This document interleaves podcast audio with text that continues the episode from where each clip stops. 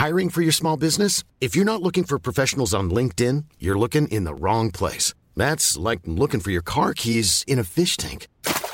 LinkedIn helps you hire professionals you can't find anywhere else, even those who aren't actively searching for a new job but might be open to the perfect role. In a given month, over 70% of LinkedIn users don't even visit other leading job sites. So start looking in the right place. With LinkedIn, you can hire professionals like a professional. Post your free job on linkedin.com slash people today. Bonjour à toutes et à tous et bienvenue dans ce Morning Mood du jeudi 16 mars. Il est 6h33 du matin. J'espère que vous allez bien, j'espère que vous êtes en forme. Bah écoutez, j'ai bien dormi, je suis bien en forme. C'était une journée quand même ultra galère euh, hier pour moi. Euh, parce que, bah, vous savez, hein, j'ai commencé à enclencher ma casquette verte sur, euh, sur les marchés américains, plus particulièrement sur le Dow Jones qui est passé sous des zones de polarité de manière temporaire. J'attendais la fin de la séance pour me dire, ok, bah écoute, c'est un échec. Échec, prends tes dispositions, prends tes pertes éventuelles, et puis range ta casquette et passe à autre chose. Mais non, mais non, les marchés américains en ont décidé autrement. Et puis finalement, ça a tenu. On a même terminé à plus 0,42% sur le Nasdaq. On a même terminé à moins de 1% sur les indices américains, alors que on est dans un espèce de panique générale. Oui, on est dans une panique générale.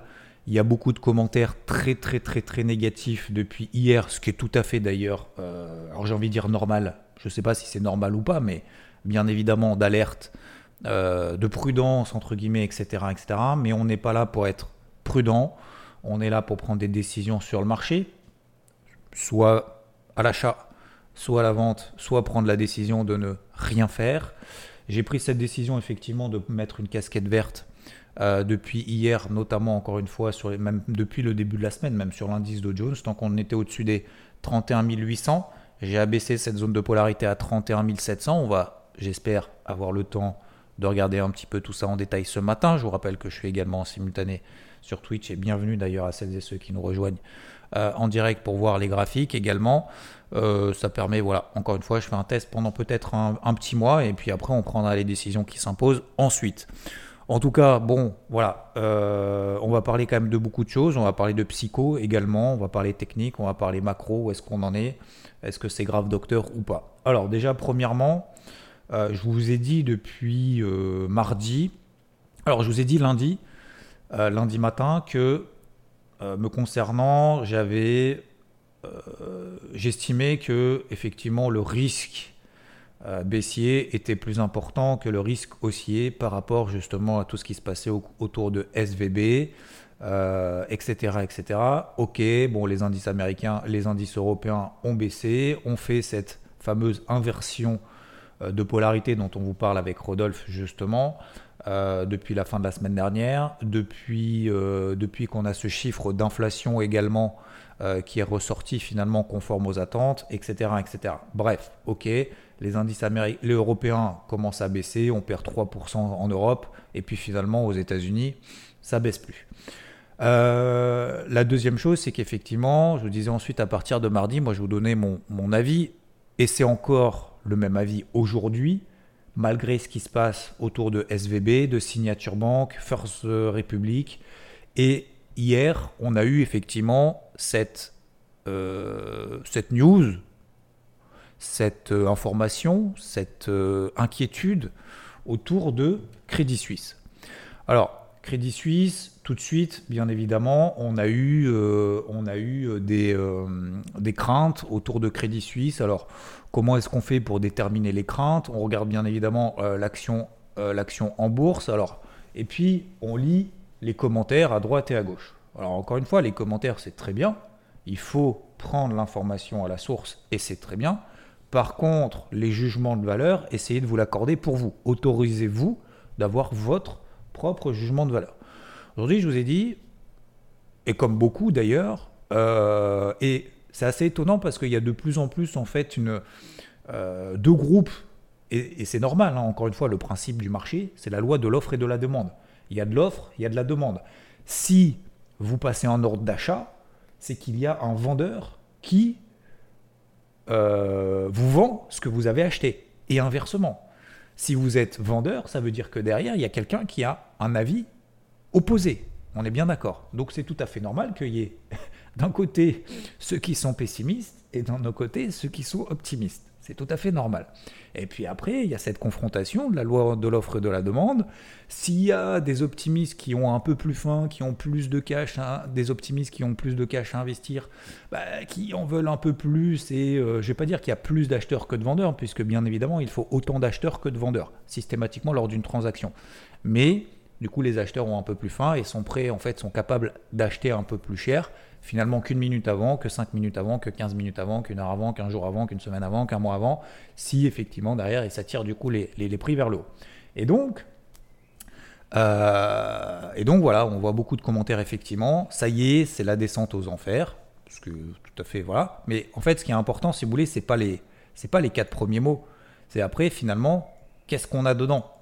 Ok, rocambolesque scandale, d'espionnage, d'anciens cadres. Donc là, on est en train de ressortir en fait tout ce qui s'est passé depuis, euh, des années, effectivement, depuis, euh, depuis quoi 2019. Euh, Donc là, aujourd'hui, on a l'impression qu'on découvre quelque chose.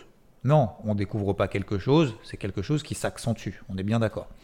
Ensuite, on voit bien évidemment chute de l'euro qui dévisse face au dollar. Moi, vous savez, je suis comme Saint Thomas, j'aime bien regarder un petit peu ce qui se passe.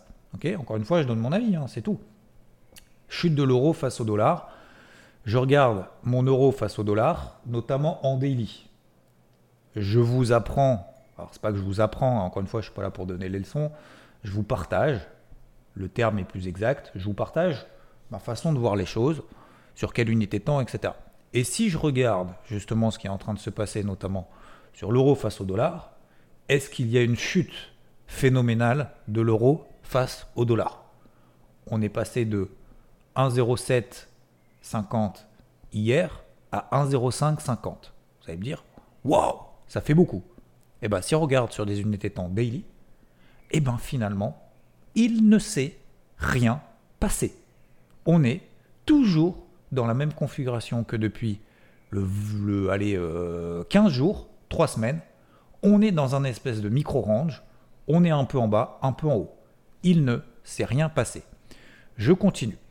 On regarde effectivement euh, après les commentaires des uns des autres, notamment par exemple le, patron de BlackRock qui nous dit euh, dans sa lettre, ça c'est à la mode, euh, la remontée brutale des taux d'intérêt pour lutter contre l'inflation et le prix à payer pour des années d'argent facile. Le patron du géant américain de la gestion d'actifs estime qu'il est encore trop tôt pour connaître l'étendue des dégâts effectivement, euh, oui, c'est bien évidemment trop tôt. Oui, personne ne sait ce qui va se passer ensuite. Et il va falloir faire les comptes après. Mais ça, encore une fois, malgré le fait d'avoir mis cette casquette verte depuis le début de la semaine, euh, en tout cas depuis mardi, sur les indices américains, euh, je, je suis effectivement plutôt d'accord. On a Crédit Suisse qui s'est effondré en bourse avec des suspensions, etc. etc. le prix Nobel, visiblement d'économie, euh, n'exclut pas d'autres défaillances dans le secteur bancaire. Ça également, on en a parlé, mais ça ne m'empêche pas de chercher des achats, notamment sur les indices américains. Effectivement, faut pas exclure, et ça on en a parlé, qu'il y ait des cadavres qui ressortent en disant, euh, en fait c'est simple, est-ce que aujourd'hui on a fait toutes les régulations, les réglementations depuis la crise bancaire, et j'en ai parlé de ces deux catégories, je ne vais pas y revenir, les banques un peu classiques et les banques systémiques, toutes les banques systémiques font face justement à des contrôles, des régulations, des réglementations drastiques pour qu'il y ait même pas 1% de chance que ce qui s'est passé se reproduise. Ça ne veut pas dire qu'il y a zéro euh, chance que ça arrive. Ça veut dire que les mesures ont été prises pour éviter que ça se passe. Donc aujourd'hui, même si effectivement certains s'inquiètent en disant ça peut avoir des conséquences sur les autres banques, etc., etc., ce qui est tout à fait normal. moi, je me pose les questions.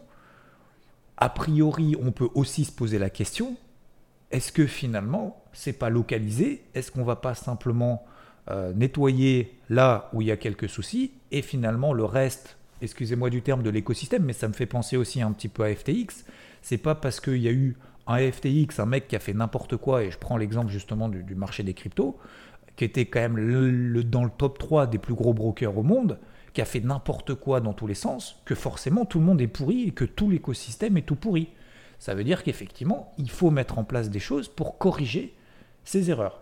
Donc, euh, comme le dit d'ailleurs Player94 ici dans le chat en live, Crédit Suisse, ça fait un moment, un moment que ça fait mal. Exactement. Et bien évidemment, lorsque vous avez après des taux d'intérêt qui augmentent, lorsque vous êtes sur les taux comme la fait SVB, je ne vais pas y revenir, euh, qui n'était pas couverte, en tout cas qui était sur des taux fixes et qui doit récupérer de la liquidité en prenant ses pertes parce qu'elle a fait le choix d'être acheteur sur des taux d'intérêt il y a plus d'un an à des taux fixes super bas, bah forcément, euh, pose-toi la question, si à un moment donné, il va falloir vendre pour récupérer de la liquidité, bah, tu vas te retrouver avec des pertes. Et si tu as trop de pertes, eh ben, tous les clients de la banque vont commencer à se barrer, on va faire face à ce qu'on appelle un book run, et puis c'est fini, c'est la fin du game. Mais tu as fait un choix. Le choix n'était pas le bon, c'est comme ça. Et en fait, les banques, notamment systémiques, doivent être couvertes de tout. Voilà. Bref, donc euh, donc effectivement, on a, euh, on a le Crédit Suisse qui a demandé notamment à la, à la BNS, la Banque nationale suisse, d'intervenir. Euh, Crédit Suisse a terminé, a fini, je crois, moins, moins 25%, etc., etc. Et ça a un peu entraîné, bien évidemment, dans le sillage, notamment les, les indices européens, parce que là, on parle notamment de l'Europe. Et comme je vous l'ai dit, a priori, il n'y a pas de contagion sur l'Europe. Crédit Suisse, si vous voulez, c'est quelque chose qui va très mal quand même depuis des années. Et ça s'est accentué avec, bah forcément, quand vous avez euh, ce genre de choses de banque, encore une fois, vous êtes forcément inquiet et vous dites, merde, je suis peut-être pas dans la meilleure. Euh, donc euh, peut-être qu'il va falloir que, je fasse, que je fasse mes retraits, que je change, que je me pose la question. Et donc, forcément, les inquiétudes grandissent, si vous voulez, autour de même s'il n'y a pas forcément d'impact direct, en fait, c'est un impact indirect. C'est pas un impact direct, c'est un impact indirect de, panique, encore une fois. Hein. On prend l'exemple des, stations essence, on prend l'exemple des mouvements de foule et compagnie. Donc, c'est tout à fait normal. Euh, le Trésor américain est, arrivé en disant Ok, on va surveiller la situation et on est en contact justement avec tous les homologues internationaux de Crédit Suisse. Euh, et on a les uns les autres qui commencent à s'exciter. Et effectivement, au-delà du fait qu'on ait le, pétrole et tout qui s'effondre, on reviendra plus tard, euh, aujourd'hui on a euh, l'autorité des, marchés financiers suisses et également la Banque centrale qui a dit donc hier que le Crédit Suisse satisfait aux exigences en matière de capital, de liquidité et qu'il pourrait accéder à des liquidités en cas de besoin. Avec ce communiqué commun, la BNS et la FINMA sont sortis dans long silence au terme d'une journée qui a vu leur valeur en bourse de Crédit Suisse tomber à moins de 7 milliards, ok, non. Pour la BNS, donc je cite, hein, citation, pour la BNS, les turbulences actuelles sur le marché bancaire américain ne suggèrent pas qu'il existe un risque de contagion directe pour les établissements suisses. C'est ce qu'on a vu aujourd'hui, c'est ce qu'on a vu hier ensemble, c'est ce qu'on a vu avant-hier. Les réactions du marché sont particulièrement pesées sur la valeur boursière. Donc c'est plus les réactions de marché qui pèsent sur la valeur que l'inverse. Et sur le cours de titre de séance de Crédit Suisse ces derniers jours, soulignent les deux régulateurs. La FINMA est en contact très étroit avec la banque et dispose de toutes les informations pertinentes du point de vue du droit de la surveillance. Alors attention, je ne suis pas en train de dire que, bien évidemment, le risque n'existe pas. Attention. Je dis juste que alors je ne vais pas dire que c'est sous contrôle, c'est peut-être un petit peu fort comme terme, mais euh, disons que tout est fait pour éviter justement qu'il y, ait, euh, qu'il y ait ce genre de contagion. Crédit Suisse a annoncé dans la nuit de jeudi, d'accord, donc cette nuit, qu'il allait emprunter jusqu'à 50 milliards de francs suisses, ce qui fait 50 milliards d'euros, à la Banque centrale helvétique pour renforcer le groupe. Ces liquidités supplémentaires soutiendront les activités principales du Crédit Suisse et ses clients, alors que le Crédit Suisse prend des mesures nécessaires pour créer une banque plus simple et plus ciblée, axée sur les besoins des clients. Fin de la citation, c'est ce qu'a dit la banque suisse. Alors bien évidemment, le but ici, c'est pas forcément de rassurer ou quoi que ce soit, je m'en fous, mais c'est d'essayer justement de tempérer tout ça. Voilà. Alors je l'ai fait hier. euh, c'était pas simple parce que bien évidemment, lorsque vous avez des marchés qui continuent à baisser, quand vous avez un CAC hier qui perd 3,6%, un DAX hier qui perd 3,2%, 3,3%, c'est pas forcément évident. D'autant plus quand vous avez des marchés américains qui lâchent encore un petit peu plus la purée. Je prends l'exemple par exemple du Dow Jones qui était sous les 31 31 500 points. Euh, on a également euh, l'indice SP500 qui est passé aussi quasiment sous les 3800 points. En tout cas, on n'en était pas loin. Et puis forcément, euh, pas hier, pardon, c'était avant-hier, mais tous les sous les 3000, 3850 points, bah forcément, on se pose un petit peu la question. Pour autant, voilà différents points, voilà à peu près le cadrage. Je vais regarder d'un point de vue macro et pour terminer ce tour-là, je regarde le dollar américain il a un petit peu monté, contrairement à ce qui a été écrit. L'euro face au dollar ne s'effondre pas. Le dollar n'explose pas. Le dollar a monté un peu hier. Le taux à 10 ans aux États-Unis est baissé, a baissé encore une fois hier. On était à, je vous, rappelle, il y, a, il y a deux semaines à 4,5%, il y a une semaine et demie. On est tombé à 3,40%, logique avec les anticipations des taux directeurs, et on est remonté ensuite à 3,72. Finalement, on est à nouveau tombé à 3,50%. 22 mars, mercredi, il y a la réunion de la Fed. On est à 35% du marché qui estime qu'il n'y aura pas de hausse des taux, 66% qui aura une simple hausse des taux. Donc ça veut dire qu'on est toujours dans le même, euh, le même schéma où la Fed détend les taux d'intérêt dans le contexte actuel et d'autant plus après des chiffres d'inflation au mois de février qui sont ressortis conformes aux attentes. Donc aujourd'hui, aujourd'hui, on est dans une situation voilà, forcément avec énormément de volatilité, et ça va durer, hein. attention, hein. Euh, ça va durer. Euh, est-ce qu'on va faire des nouveaux plus bas? Je n'en sais rien. Est-ce que c'est le point bas? Je n'en sais rien non plus. Euh, mais en tout cas, moi j'ai pris cette décision, notamment sur les indices américains, et vous le savez depuis dimanche, notamment le débrief hebdo, de dire ok, les indices américains, je pars de ce scénario, de cette hypothèse de travail, vont tenir mieux qu'en Europe donc, s'il y a une casquette verte à mettre en place, c'est plutôt autour des États-Unis. Voilà. J'ai tort, j'ai raison. Hier, euh, j'avais raison en début de semaine. Hier, tout au long de la journée, j'avais tort puisqu'on était passé sous des zones clés et notamment ces fameux 31 700 points euh, que vous euh, connaissez. Je ne sais pas si je vous en avais parlé hier matin, mais en tout cas sur IVT, c'est ce qu'on a travaillé, c'est ce que je vous ai partagé. 31 700, 31 800, c'était pour moi la zone de polarité qu'il fallait pas enfoncer. Hier, à partir de 11h, on commence à, la, à l'enfoncer, excusez-moi du terme, mais même à défoncer cette zone. On passe sur 31 004. On laisse respirer, on prend du recul, on voit beaucoup de commentaires négatifs de partout et ça j'entre dans le cadre psychologie. On voit plein de commentaires partout, ça y est, faut surtout pas acheter, c'est la fin du monde, c'est la fin du game, fin du système. Je vous ai dit pourquoi est-ce qu'il fallait euh, vendre euh, depuis des moments et pourquoi est-ce que ça a baissé. C'est tout à fait normal que ça baisse, mais on vous dit ça toujours forcément après coup. Donc ça, on s'en fiche un petit peu. Ce qui nous intéresse, c'est le pourquoi du comment, où est-ce qu'on va et quelle décision est-ce qu'on prend aujourd'hui. Donc voilà, moi j'ai pris cette décision de travailler à l'achat le Dow Jones depuis lundi, tant qu'on est au-dessus des 31 800 depuis qu'on est repassé au-dessus des 31 800 points sur l'indice de Jones. C'était lundi entre midi et 2, juste après l'Open aux États-Unis. Ça a tenu cette zone et j'ai continué à la travailler. On est passé sous les 31 800, sous, les 31 700 sur l'indice de Jones. On était euh, quasiment à 31 400. En tout cas, on était sous 31 500 et bien sous 31 500 points. J'ai décidé de dire ok, on va laisser la clôture faire. Si on ne tient pas cette zone, je prendrai mes pertes éventuelles. Alors, c'est même pas mes pertes éventuelles, mes pertes sur les positions à l'achat que j'ai sur l'indice de Jones.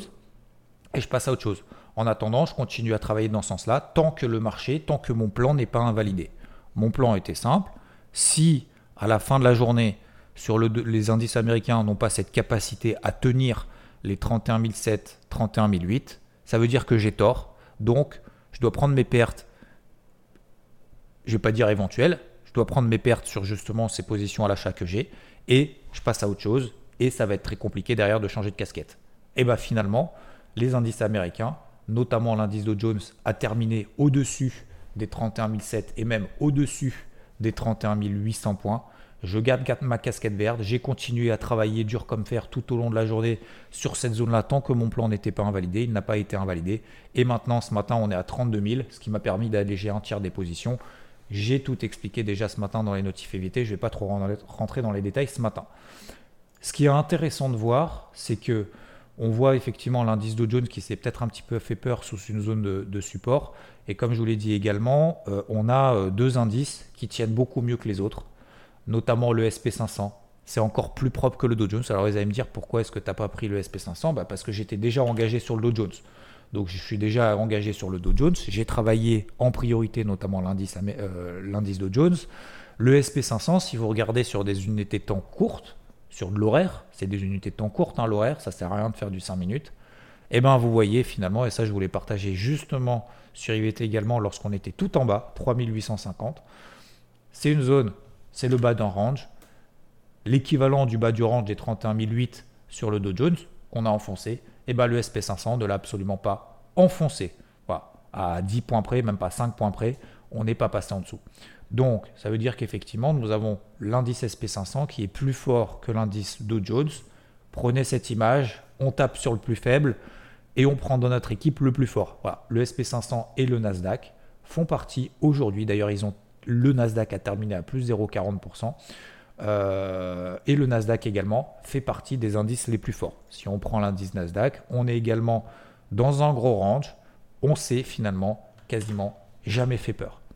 Donc, ce que je veux dire par là, euh, conclusion, n'oubliez pas d'être objectif, c'est ce que je veux dire dans ces moments de turbulence et de, de, démotivité extrême, de news ultra positives ou de news ultra négatives. Encore une fois, je ne veux pas prêcher la bonne parole, je ne veux pas être celui qui euh, donne raison, donne tort, etc. Je vous partage encore une fois en toute humilité euh, avec ce que je pense et surtout avec ce que je fais. Euh, ce que je vois sur les marchés, ce qui vous permet derrière de prendre les éléments qui vous intéressent. Et je n'interdis pas, bien au contraire, que vous ayez une opinion tout à fait inverse, et je ne suis pas là pour faire du conseil. Euh, prenez vraiment les éléments qui vous intéressent, mais de manière aussi la plus objective possible. Dites-vous, vous pouvez avoir tort, mais à quel moment est-ce que vous dites, ok, j'ai tort? Voilà.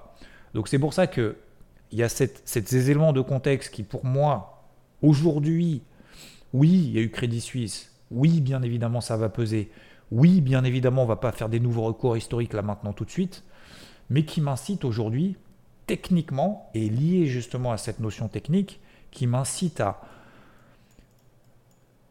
être prudent et d'être en retrait sur cette certitude que euh, c'est la fin du game. Voilà. Alors peut-être qu'aujourd'hui d'ailleurs on va, on va repasser sous les indices américains sous les plus bas. Hein. Euh, c'est tout à fait possible, hein, encore une fois. Mais aujourd'hui, eh ben, je crois que le marché, euh, en tout cas hier, m'a donné tort jusqu'à la clôture européenne. Et puis finalement, m'a donné raison en fin, en fin de journée. En tout cas, ce n'est pas une question d'avoir raison ou d'avoir tort.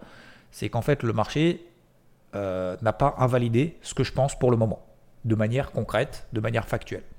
Donc je vais continuer dans ce sens-là, à tort ou à raison, encore une fois. Et encore une fois, tout ce que j'ai vu, tout ce que j'ai lu hier, c'était pour moi le strict opposé. Je ne sais pas si vous vous souvenez, mais moi en tout cas je m'en souviens. Quand j'ai commencé à travailler, et là je fais un petit point psycho, euh, lorsque j'ai commencé à travailler l'indice de Jones à la vente, lorsqu'on était à 34 002. 34 200 points, c'était tout là-haut. On était dans un range depuis, euh, depuis 20 jours sur l'indice, euh, sur l'indice américain, sur le Dow Jones. Et à 34 002, j'avais même fait un coup de gueule sur IVT avec une notif audio. Je ne sais pas si vous vous souvenez ou pas, pour ceux qui en font partie. J'avais fait justement un coup de gueule en disant les gars, si vous voulez acheter, allez-y. Moi, je vous dis ce que je partage, mais arrêtez de dire que ça va forcément exploser, tout va exploser, tout va exploser. Et en fait, le sentiment, c'est incroyable à quel point à quel point ce sont des signaux de marché. Je, voyais de plus en plus, ah mais c'est sûr, c'est sûr, ça n'a jamais baissé, ça n'a jamais baissé. On est passé de 34 002 à 31 002 quasiment. On a perdu 3000 points. Euh, ce que je veux dire, c'est qu'aujourd'hui, j'ai l'impression que c'est quasiment l'inverse. Et je vois beaucoup de, effectivement, de commentaires ultra négatifs. Faut surtout pas, faut surtout pas. Ne dites pas, faut surtout pas. Dites, dites ce que vous faites. Ça, ça peut être inspirant pour les autres mais ne dites pas aux autres ce qu'ils doivent faire. Moi, je vous dis ce que je fais, pourquoi, comment, faites ce que vous voulez. Mais ayez surtout, s'il vous plaît, il y a un truc que je veux dire, ayez simplement un plan d'action. Même si vous ne faites pas comme les autres. Et surtout, ne faites pas en fonction des autres, mais ayez un plan d'action, respectez-le, ayez l'humilité de reconnaître quand vous avez raison, quand vous avez tort, sans tomber dans l'euphorie quand ça fonctionne, sans tomber dans la panique quand ça ne fonctionne pas. C'est le seul moyen de s'en sortir en bourse sur les marchés financiers en trading. Parce que tout ce qu'on est en train de vivre aujourd'hui, on va le revivre encore et encore. On l'a vécu avec dernièrement la grosse crise, notamment du Covid. Euh, on l'a vu effectivement avec la, crise financière. On le voit avec les, les catastrophes naturelles qu'on a à droite et à gauche, les entreprises qui déposent le bilan, pas le bilan. Bien évidemment, ça va arriver. Bien évidemment, il va y avoir des problèmes, des erreurs à droite et à gauche. Mais je suis pas certain que l'objectif de, des autorités, des régulations, euh, peut-être qu'on peut critiquer en disant Ah, vous êtes passé à travers, vous êtes nul, vous êtes nul. Je pense que leur objectif, c'est bien évidemment, et on est des, humains, vous comme moi. Imaginez-vous que ces personnes-là sont aussi vous comme moi, et où leur passion, leur volonté, leur travail, c'est justement d'éviter que ce genre de problème arrive. Et malheureusement, il y aura toujours, et ça me fait penser vraiment à FTX, il y aura toujours des petits malins qui vont essayer de passer au travers et euh, de tirer la couverture vers eux, etc., etc. Mais je pense que globalement, on est d'accord que ensemble, on veut justement aller de l'avant et faire en sorte que tous ces problèmes n'arrivent pas. Voilà. Donc globalement, voilà. J'étais très négatif depuis un mois et demi. Aujourd'hui, je ne suis pas très positif, bien évidemment. Je suis obligé d'être alerte. C'est pas prudent, c'est alerte. Euh, méfiant, comme dirait Rodolphe, pas prudent, mais méfiant.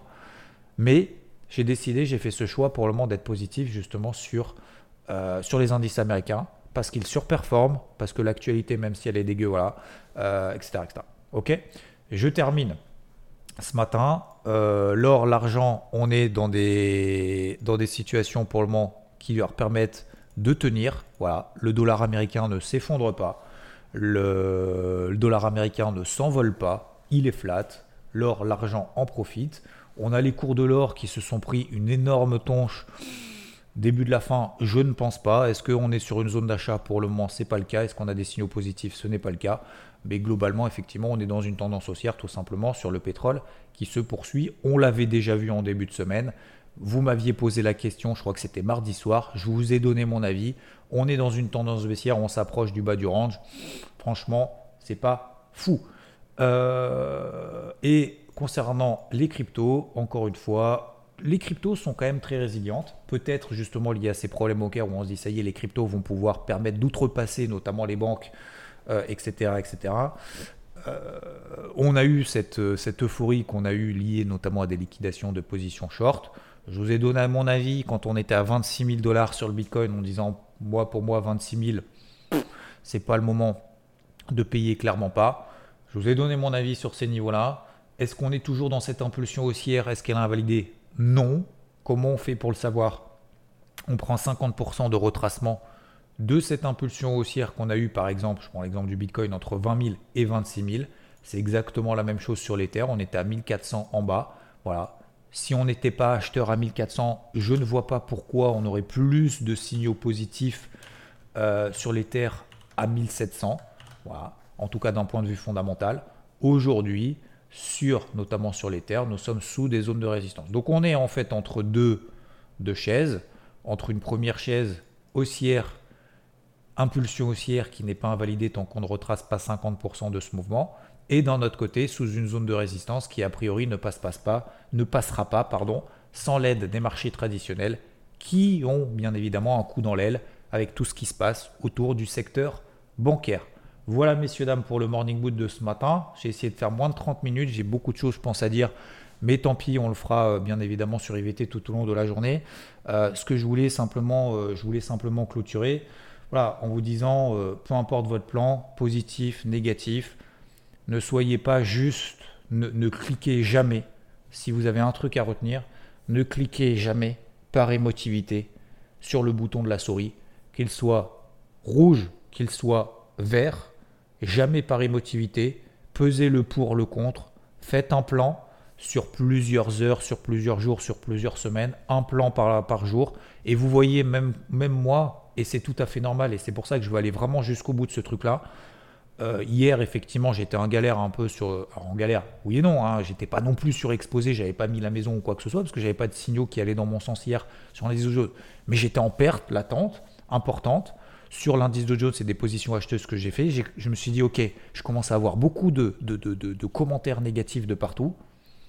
Est-ce que ça t'apporte quelque chose? À part te faire peur, est-ce que ça t'apporte vraiment quelque chose, toi, sur une décision que tu dois prendre sur le marché? Est-ce que tu vas vendre aujourd'hui là, les indices américains, à 31 500 points l'indice de Jones. Parce que finalement, avoir peur, c'est de se dire ça va continuer à baisser.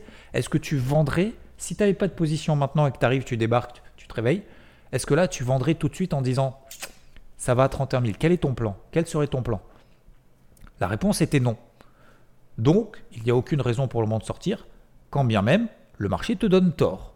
Par contre, il va falloir que tu acceptes ta perte si on reste sous les 31 700, il va falloir que tu acceptes ta perte, l'échec de ce plan.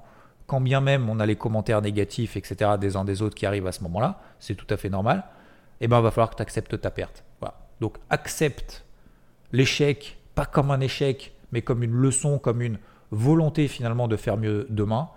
Accepte également la réussite, mais pas comme une fin en soi en se disant ça y est, j'ai gagné, euh, je suis euh, numéro un, ou je prends, je prends l'exemple sportif, mais en disant ça y est, euh, j'ai gagné une course, donc j'arrête ma carrière. Non, ce qui intéresse, ce qui est intéressant, c'est justement le processus qu'on met en place. Ce qui est intéressant, c'est cette passion autour des au travers des marchés financiers.